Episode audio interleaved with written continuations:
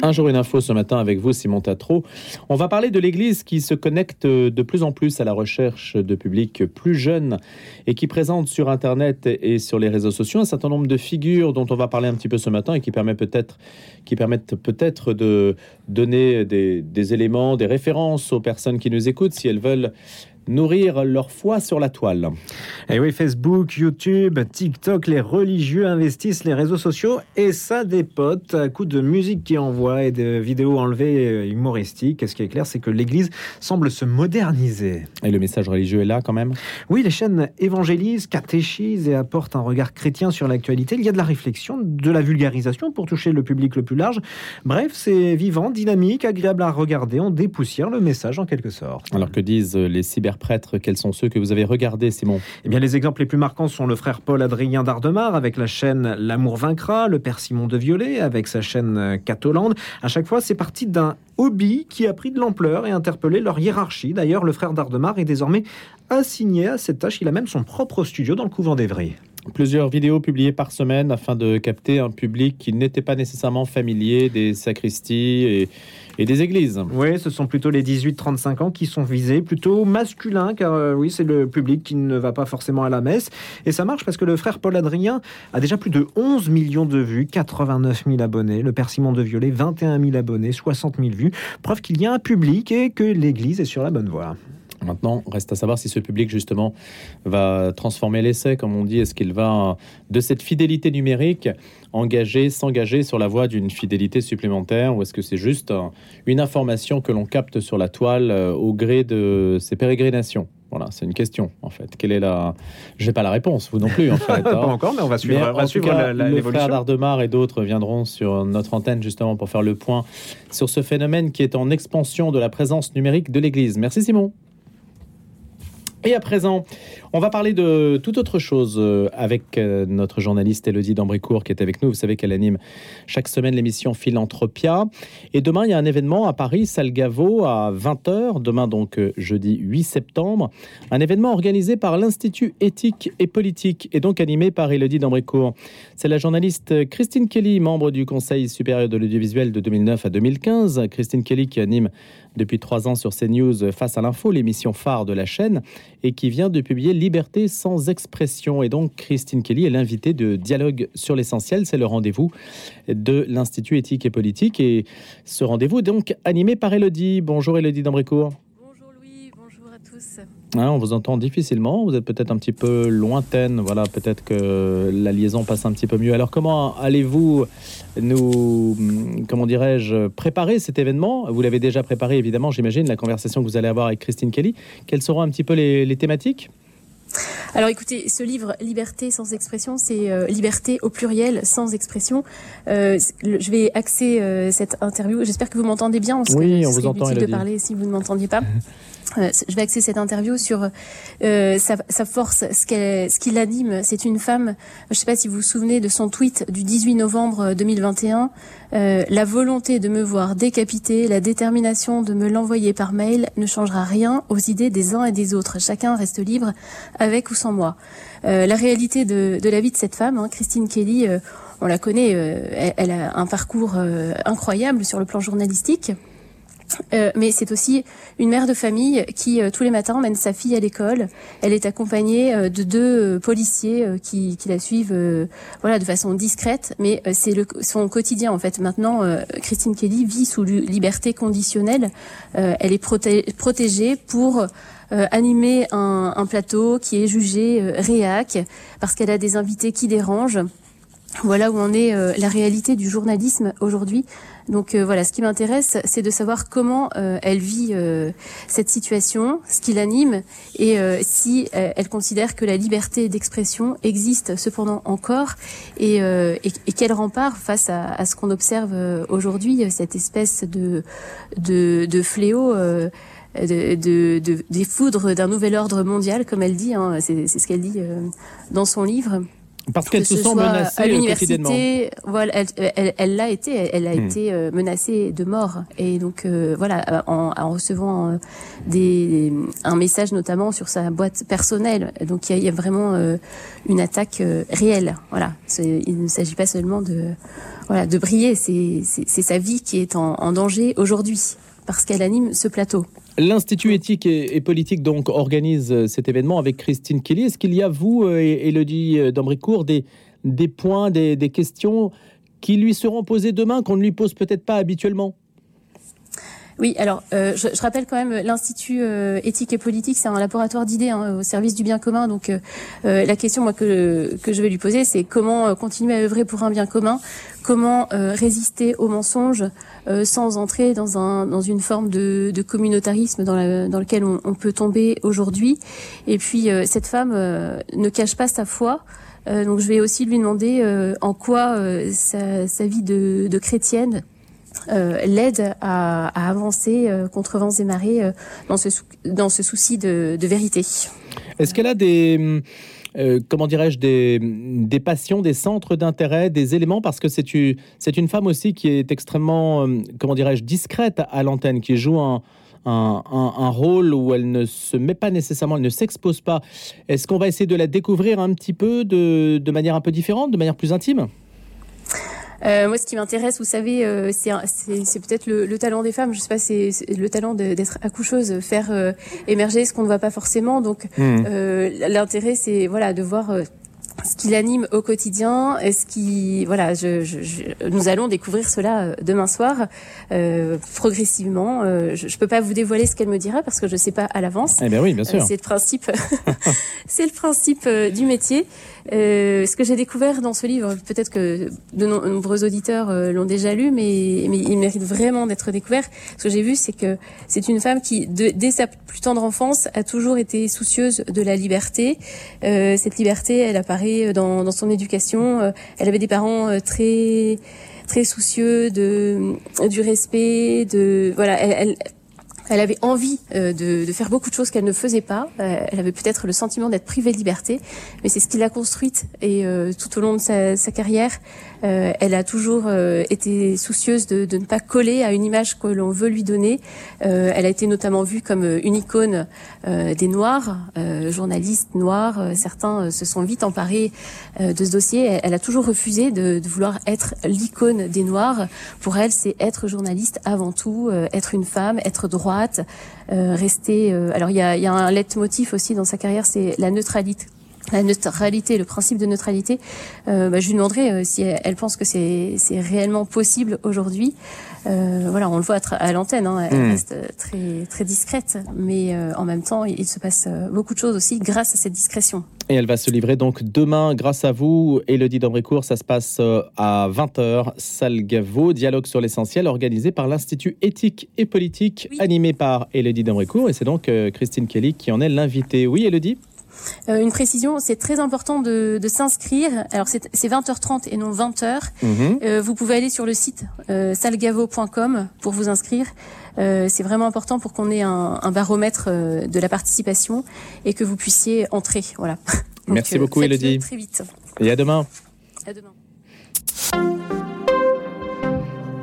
À présent, un jour, une histoire. C'est Gabriel Martinez Gros qui est avec nous, professeur émérite d'histoire de l'islam médiéval à l'université de Nanterre et qui va exposer une thèse euh, tout à fait originale et un regard sur les religions euh, qui euh, mérite toute l'attention qu'on peut lui accorder. On, va voir cela avec lui parce que c'est décliné d'un ouvrage évidemment auquel on pourra se reporter pour approfondir la chose, qui s'appelle de manière un petit peu curieuse La traîne des empires. C'est aux éditions passées composées La traîne des empires. Alors on peut se demander pourquoi on assimile la religion à la traîne des empires. On va aborder cette question-là euh, parce que les religions, dans son esprit, hein, il ne s'agit pas d'aborder le, fond, le contenu du religieux en tant que tel, ce n'est pas ça qui l'intéresse, c'est la formation des religions et des grandes religions en particulier, islam, christianisme, bouddhisme, et de constater qu'en fait, ces religions sont les produits ou la déclinaison d'un empire, ou plus précisément, quand l'empire se fait déclinant, il se cristallise sous forme de religion. Donc, si on prend le christianisme, par exemple, c'est l'empire romain, donc déclinant qui aboutit en quelque sorte à, cette expansion du christianisme. Bonjour Gabriel Martinez-Gros. Bonjour Louis Dauphren. Alors je ne sais pas si j'ai bien résumé votre thèse, mais vous allez nous, nous la réexposer. Donc ça s'appelle La traîne des empires. C'est vrai que ce titre est un petit peu singulier parce que ça a l'air de considérer que les religions sont un peu à la traîne ou qu'elles sont une, une conséquence de l'empire finissant. Euh, non, c'est plutôt la traîne de la mariée à laquelle je pensais.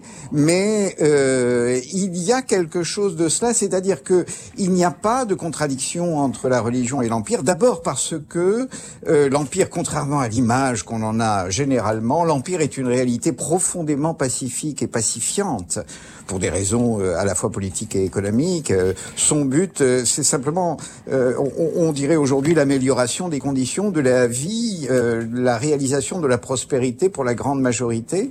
Et en échange et, et en retour, l'empire est profondément pacifique. Il en devient même à la fin de son existence pusillanime à l'égard des menaces de la violence. Euh, et euh, en ce sens, l'empire euh, n'est pas, ne précède pas seulement la, la, religion, il la prépare aussi dans ses valeurs essentielles. C'est-à-dire que l'universalisme et la paix, qui sont les deux valeurs essentielles des grandes religions universelles, il y en a que trois hein, au, total de notre monde, peut-être quatre avec l'hindouisme, mais il est, il est, c'est une religion très particulière.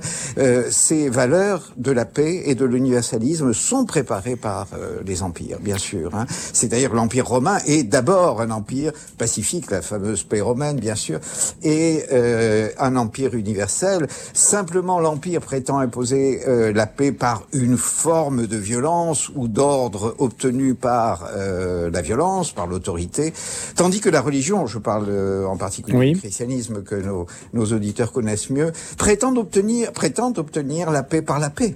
C'est la, la, grande nouveauté, hein, c'est-à-dire il n'est pas besoin de violence pour imposer euh, la paix, on va obtenir la paix par la paix.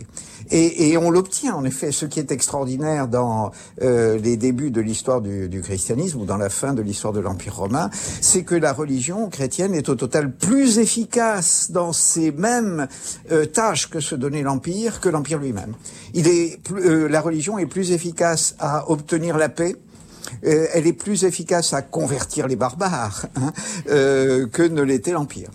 Alors, ce que vous montrez, euh, Gabriel Martinez-Gros, parce que ces empires fondateurs, on peut les citer, il y a la Chine, Rome, l'islam, l'Inde, peut-être, hein, justement, c'est un point que, vous mettez en, en, pointillé, mais l'idée c'est qu'un empire naît, se déploie, mûrit, hein, c'est l'expression que vous utilisez, qu'il s'enraye inéluctablement et que là il y, a une forme de, phénomène un petit peu chimique, hein, si on, vous écoute bien, et que euh, cela veut dire que, euh, c'est vous qui le dites, hein, euh, l'impuissance croissante du pouvoir impérial dissocie son action politique de son système de valeurs lorsqu'il passe de l'agir militaire et politique au dire religieux. C'est-à-dire qu'il y a une évolution à la fin de l'Empire vers le religieux. C'est ça.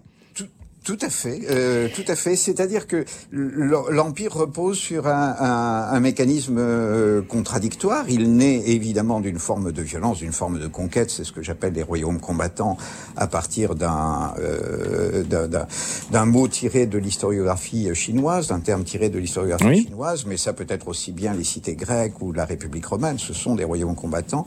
L'empire désarme profondément ces royaumes combattants. Hein. L'empire romain désarme le peuple romain, euh, l'empire d'Alexandre désarme les, cités grecques, et donc euh, ce, ce, ce, ce, désarmement, il est, euh, il sape en même temps euh, l'autorité politique et militaire évidemment de, de l'empire.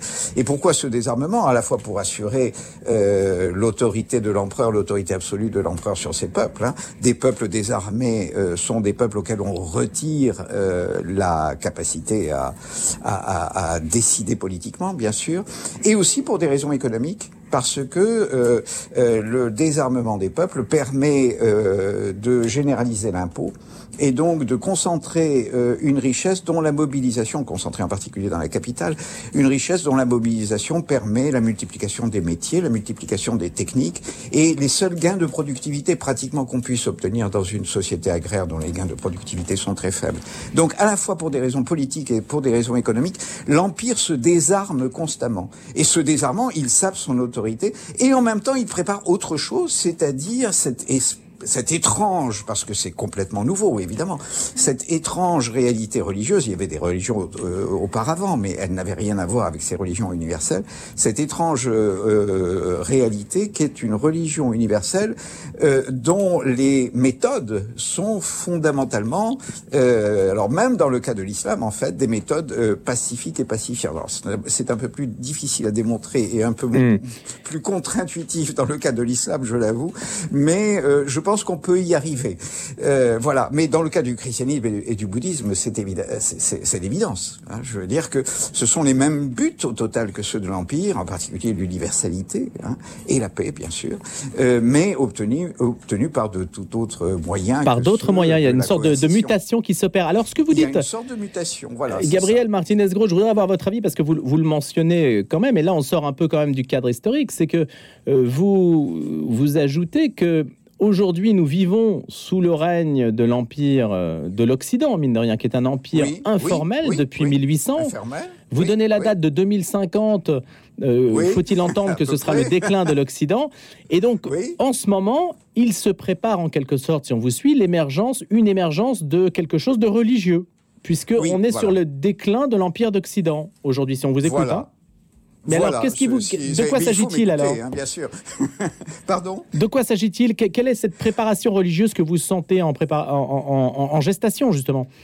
Alors, si euh, mon raisonnement pour euh, les empires du passé est bon, logiquement, euh, nous sommes à la veille de la naissance d'un nouveau phénomène religieux parce que nous sommes en présence d'un empire qui est en train de s'enrayer. Alors, c'est un empire très particulier. Il n'y a jamais eu de forme impériale à proprement parler. Ce sont des États-nations, des États, mais des États-nations soutenus par la puissance de la révolution industrielle, qui ont multiplié, exactement comme le font les empires à leur apogée, la prospérité prospérité euh, générale du monde dans des proportions inouïes, jamais vues euh, évidemment dans l'histoire. Or, je pense que cette révolution industrielle est en train de, de s'achever. Euh, le monde est en train de vieillir, ça c'est indiscutable. Hein. Les, les, perspectives de la population mondiale montrent un vieillissement très accéléré. Et donc les conditions de l'enrayement impérial prépare, devrait préparer un phénomène religieux dont évidemment on ne sait pas ce qu'il sera. Ce seront peut-être les anciennes religions et en particulier sans doute euh, le christianisme, il a de très bonnes chances parce qu'il est, il, est fait pour ces circonstances en quelque sorte. Il est né dans ces circonstances. Hein.